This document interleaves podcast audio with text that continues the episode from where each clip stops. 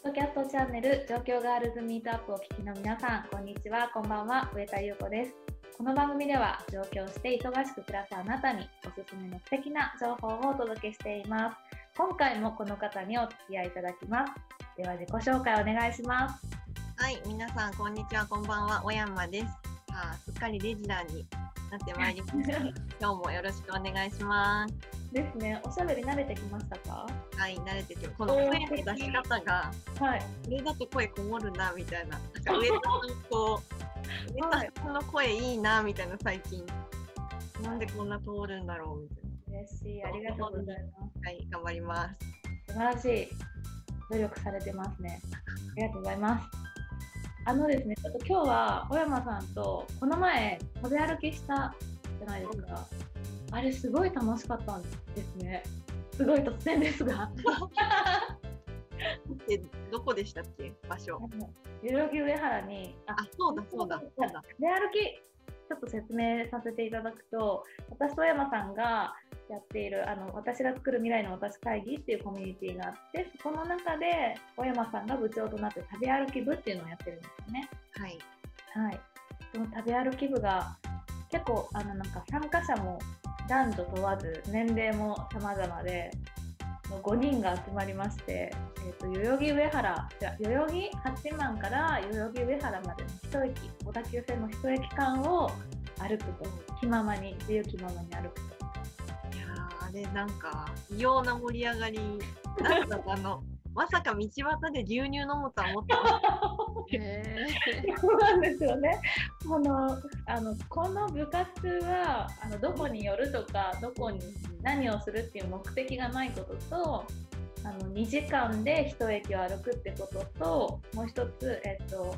予算予算。あ予算ですね、はい、2500円以内の予算で食べ歩きをするってことなんですけど、最初に行ったカフェの隣になんかなんていうんですかねあれ。ななんか自然食品のあお店みたいな。はい、自然食品の商店があってそこですごい美味しい牛乳を見つけたメンバーが 牛乳のパックを買ってこれみんなで飲もうねで紙コップを買いまたでみんなであの牛乳を分け合うっていうね。へえ。なかなかないですよね。すごい見られましたよね周りの人に。何してんだろうみたいな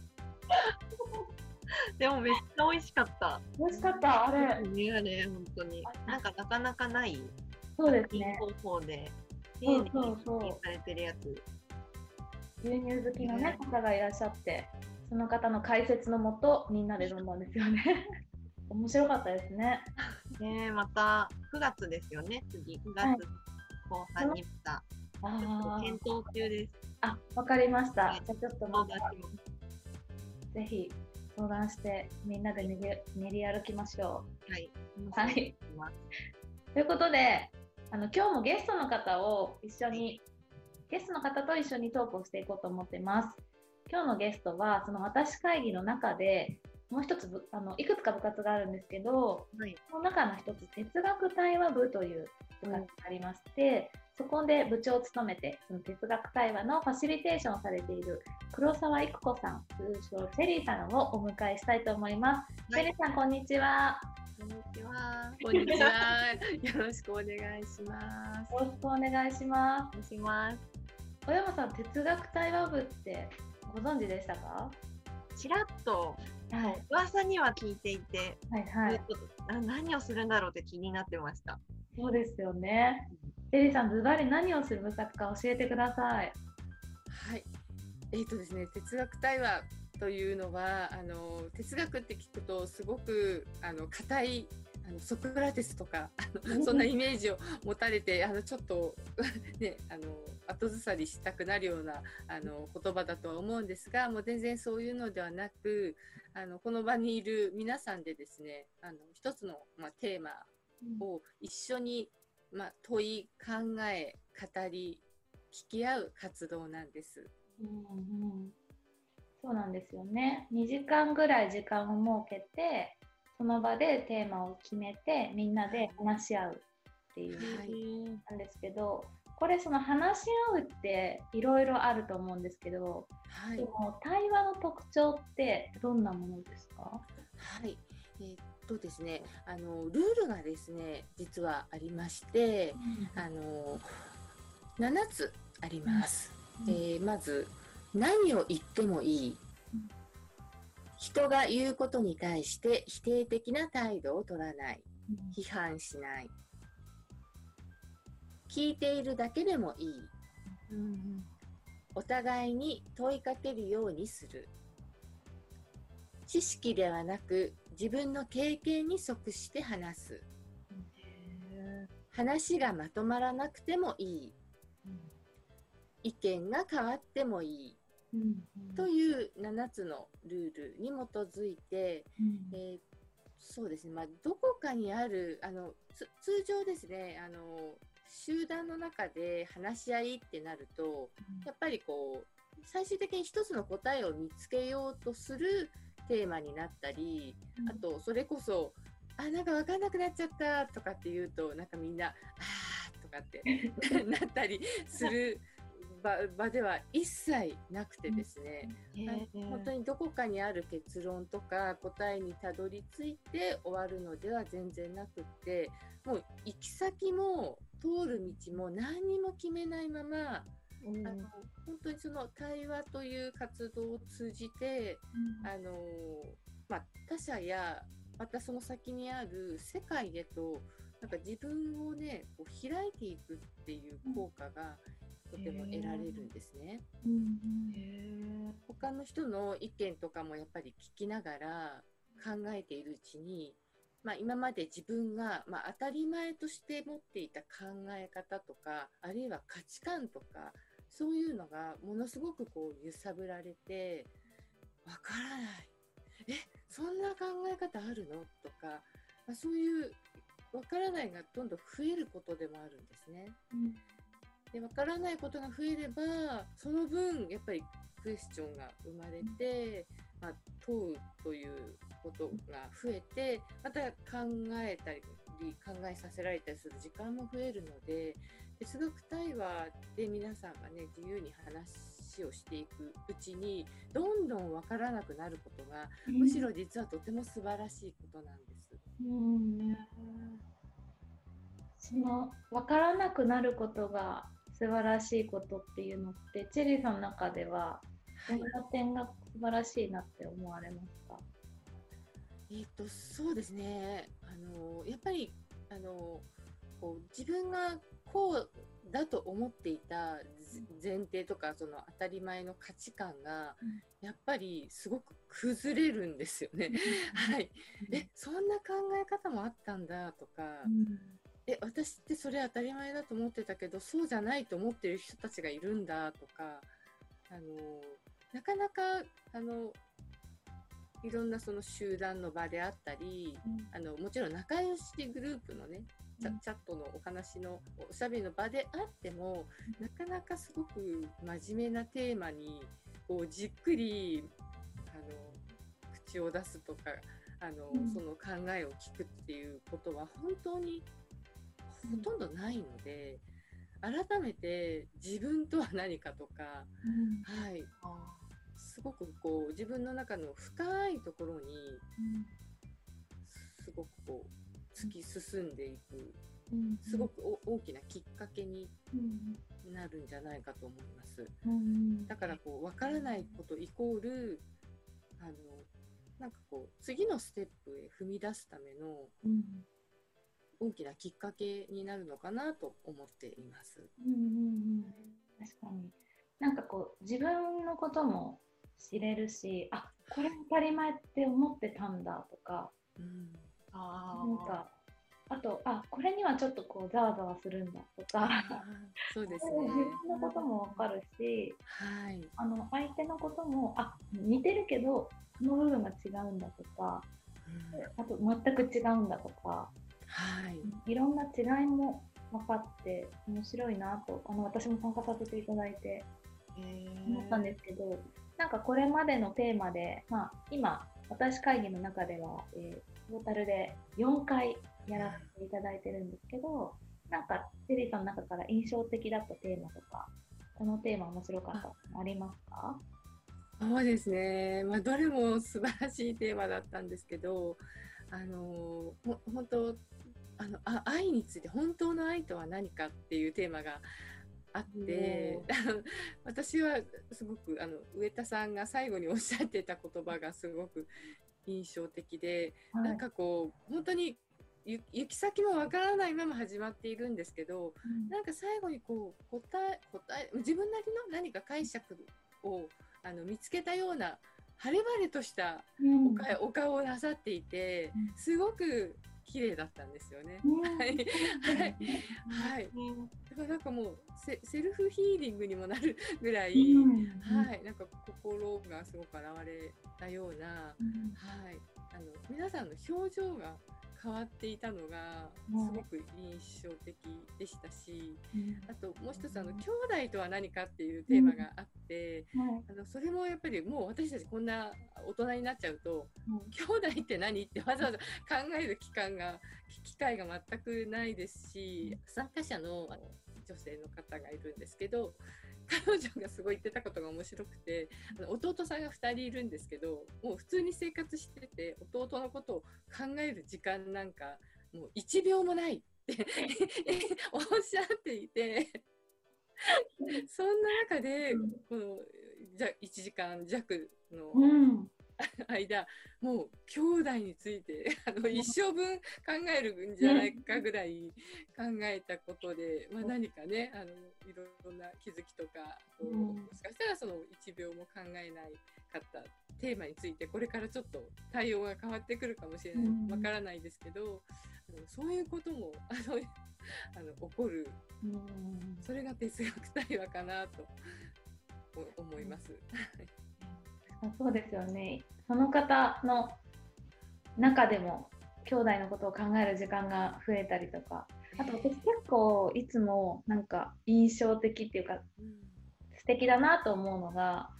い、リーさんがそのファシリテーションの最後に哲学対話の最後に、あの自分の中でなんか答えがなくても全然よくてむしろこうなんかモヤモヤしてる人もいるだろう、うん、モヤモヤはギフトなんだよっていうのをおっしゃって、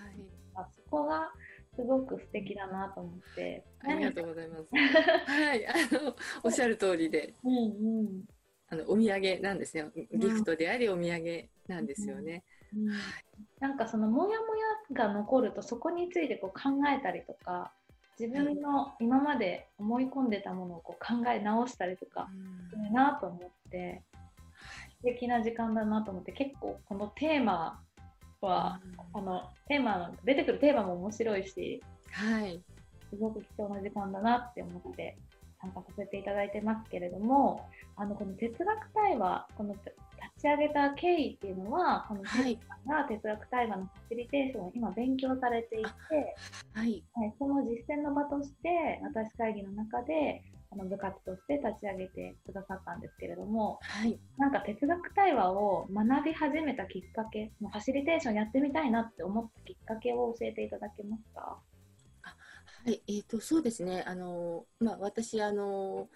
えーとまあ、カウンセラーあのやっているんですけれどもあの思春期の親子のあのサポートもあの、うん、その活動の中でやっていまして、うん、えっと、学習スタイル診断といいましてあのウェブの診断を行って、うん、あのお子さんがですね学ぶ際の気質とかあと最適な環境とかあと、まあ、どういう優位感覚を使ってるか。例えば視覚優位なのか聴覚優位なのか、まあ、体の感覚優位なのかっていうことがあの全部こう数値で出てくるウェブの診断があるんですね。でまあ、それをあの、まあ、解説してあのまあ、親子で受けていただいてあの親子の違いを知ることでお互いを知りでまたあのお子さんに合った最適なあの学習スタイルを提供していく、まあ、コーチとしての活動なんですけども、そこのあの仲間でですねあのこの哲学対話をもうすでに活動としてに新潟であのもう何度も開催しているあの仲間がいまして、その彼女がのあの哲学対話に参加をしたのがきっかけなんですけれども、うんあの本当にあのもう本当に最初からオンラインであの私も参加したんですけど本当に素晴らしい場であこれはすごいあのなんか自分がファシリとしてやっぱりやっていろんな方々に伝えていきたいなって思ったのが、はい、最初ですね。うんうん。はい、私も、まあ、あの上田さんがおっしゃったみたいにはい。すごいやっぱり驚きとうん。あとなんて言うんでしょうね。ワクワクとうん。すごいあのたくさんギフトを受け取ったので、うん。それを広めていきたいなと思って、うん。うんはい、今はその始めてどれぐらいなんですか？でもほ本当にえっ、とで出会ってからがまだ何月だ本当にこのコロナになってから私もあ。そそ 参加し始めたのでね3月だったと思います。うん。はい。あのやっぱりファシリテーターをやるにあたってあのうん。いろんなうん。場に、あの顔顔を出してというか勉強のために参加してます。うん。あのまあ、日本ではですねあの、えー、と梶谷真嗣先生というあのはい。東京大学の大学院ではい。総合文化研究科という、はい、あのそこの教授をされている方がはい。考えるとはどういうことかという著書を出しているんですね。はい。はい、でそれがもうほほとんどバイブル本みたいになっていまして、はい。あのその先生自身ももちろん主催しているあの哲学対話がありますし、はいあのその本をバイブルとしていろんなところでやっぱり広めていきたいっていう方たちがあの、うんファシリテーターとしてあの少しずつ増えているようです。うーんへーあ0歳から100歳までの哲学入門ということですね。そういうのも、はい、えーちょっとこれはい、気になります。なんか学校現場とかではあの、うんやっぱやっぱりあのと取り入れられていたり、はい。あと企業研修とかでも、はい。あとし職場環境を整えるとか、はあのしょあのやっぱこの哲学対話を取り入れることによって、う職ん。場のなんかこう環境がすごく風通しが良くなったりうんとか、あとそれこそね職場って一つのその売り上げを上げるっていう仕事のために皆さん集まってる場ですけど、はい。やっぱりその一面しか知らなかった、まあうんそのメンバーの人たちのうん。違う面が見られるようになって、こうなんかあの人ってすごい付き合いにくいとかって思っていた人であったりこの上司ちょっと面倒くさいなとか思っている、そういうちょっとねあの手探り状態の関係からはなんかもういろんな面が分かっうんてすごくなんかまろやかな、うん。あのなんか結果的にその業績アップにもつながるような、い。えそういうあの素晴らしい結果が出てたり、うん。もちろん学校だとそのクラス運営ではいすよね、なんかいじめがなくなったとか、うん。うん。あの主体的に、うん。あのなんか意見を言えるようになったとか、うん。なんかすごく嬉しい報告がえー。あるそうです。確かになんかそのチームでやるとお互いのその深い価値観とか、はい、テーマに対してとかものに対する考え方とかが知れてなんかその人の深い部分まであの仕事の部分だけじゃなくてもっとえー根っこの部分というかも知れたりとか、はい。この場をこう重ねることによってこう自分の意見をなんか言うのが苦手な人でもあのその分かんなくなっちゃってもいいじゃないですか言うこと。そうなんです。すごく一部分しか伝わらないかもしれないけどこれは伝えておこうっていう言ってみようっていう気持ちのきっかけになる気がしました。そうですね。素晴らしいですね。ありがとうございます。あのまあ今ちょっといろいろ具体的な内容を伺ったんですけど小山さんちょっと興味出てきましたでしょうか？なんかもう本買おうと思いました、今。アマゾンで見てたんですけど、今ちょっはい。と面白そうだなと思って。うんうんうんすごく読みやすいです。あの今日は実はですねこう思いつきをチェリーさんに投げさせていただいたら採用していただけるということでここで哲学対話のショートバージョンをやっていただけることになりました。わおーイエーイありがとうございま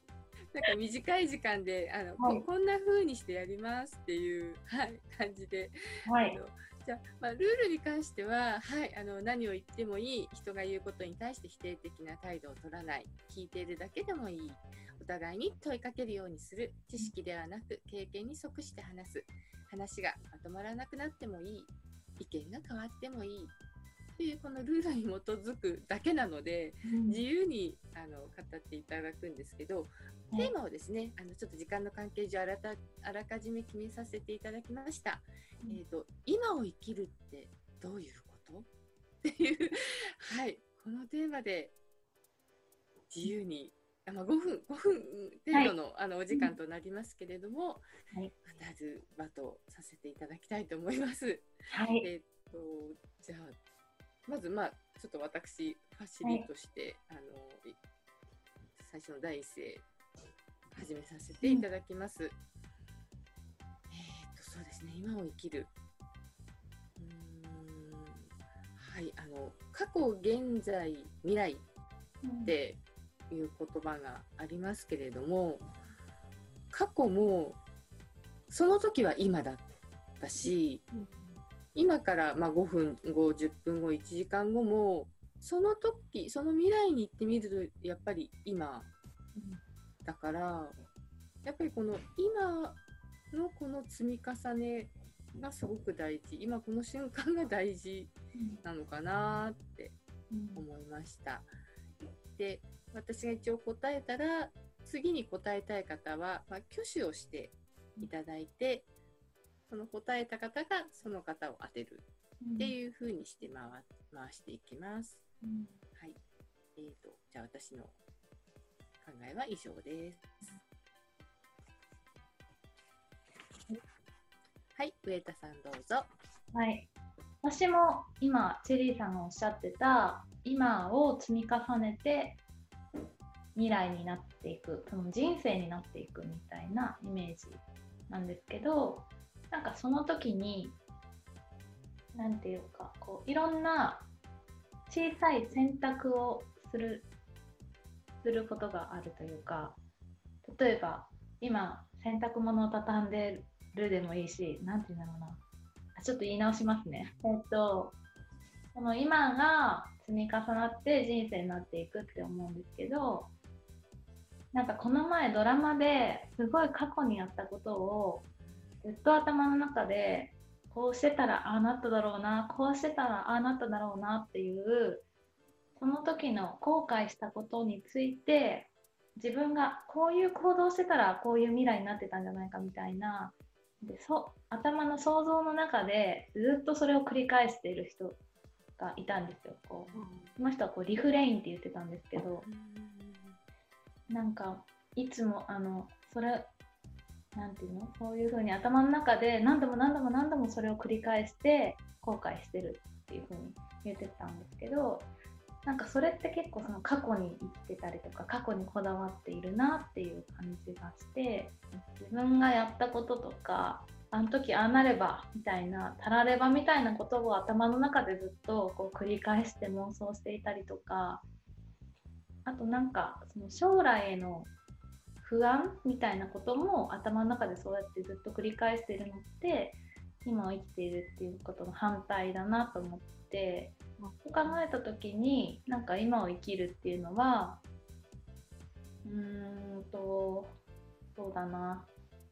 なんか今自分が一番自分にとって一番嬉しい選択をしていくみたいな感じですかね。それがなんか失敗したとしてもこの時は一番いいと思って選んだからそれでいいじゃないか みたいなとかあと将来のことを考えてなんかこういうことがありそうだなみたいな予想するのはいいんだけどそれをなんか必要以上に不安があったり必要以上になんかまあいっかみたいな感じで考えるんじゃなくてなんかいつもこう自分にとって一番嬉しいことを選んでやっていく。それを積み重ねていくっていうことが今を生きるってことかなって思いました。はい、以上です。はい。あ、はい、じゃあ、小山さんお願いします。ねなんか今の上田さんの過去と未来の話を聞いてて、思ったん、なんか思い浮かんだのは、うん、その今の選択をいつもしてるけど、なんかその選択を、なんかいい選択もあれば、なんか、旗から見たらどうなのみたいな選択もある時もあると思うけど、なんか自分を受け入れるのが最初に来て、なんかそれが自分はこれでいいみたいな、なんか悪い方に行ったらあれだけど、なんかこう、なんだろう、さっきの後悔とか、これで本当にいいのかみたいな、か周りにどう思われるんだろうみたいなのはとりあえず置いといて、それが自分だからしょうがないみたいな開き直りもありつつ、自分を受け入れて選択するみたいなのが割と大事というか納得、納得感と受け入れるっていうことが結構自分の中だと大事なのかなとか思いましたよ。はい、以上です。みたいな感じで。あっという間の5分でしたね。そうですね。ねはい。少し少。しか体験してみて、あ、小山さん初めての体験だと思うんですけど、はいはいどうでしたか？もっとやりたいって感じ。うん なんだろう、あ、そういう意見来たか、みたいな。発見、発見がこの5分でも意外とあったから、2時間だでしたっけ？えっと、実際この対話をする時間はあの40分から1時間なんですね。あはい。まあでもこの5分に比べたら全然な長いですし、もっと人数も、ね。はい多いあの、そうでですよね。へえー、なんか、すごい、なんだろう、大事な時間になりそうですね、このうん。対話っていう時間が、うん、なんかこういう機会がないっていうのが一番、なんだろう、価値のある時間になる気がします。うん。これをまた9月の5日の土曜日ですね、朝8時から10時までの2時間の中で、シェリーさんにファシリテーションしていただいて、哲学対話部を開開催しますので、もしご興味ある方いたら、ぜひ、ウェーター宛てにご連絡いただけると嬉しいです。お待ちしています。あ、よかった。ぜひ。ありがとうございます。なんか今回は結構男女の比率が半々ぐらいで、ですねね。こんな感じになるのか。なんかやっぱり皆さんの前で哲学対話部やってみやってますって言うと、何ですかそれってなって、うん。はい、興味ある方いらっしゃるので、どんな会になるか楽しみにしてます。はい。楽しみにしてください。じゃあ、テリーさん、最後に、このはいテリーさんの目標を教えてください。はい。そうですね。あの、まあ、私は まだ本当、あの、半年も経ってないっていうので、全然あの、うんあの、そんな偉そうなことは何も言えないんですけども、あの、やっぱり、ほ本当に、こういう機会がないっていう現状を考えると、やっぱこういう機会を、まあ、し知った人が、まあ、どんどん、あの、ひ広広めてお誘いしていただいて、こういう時間の大切さをあの知っていただくとあのすごく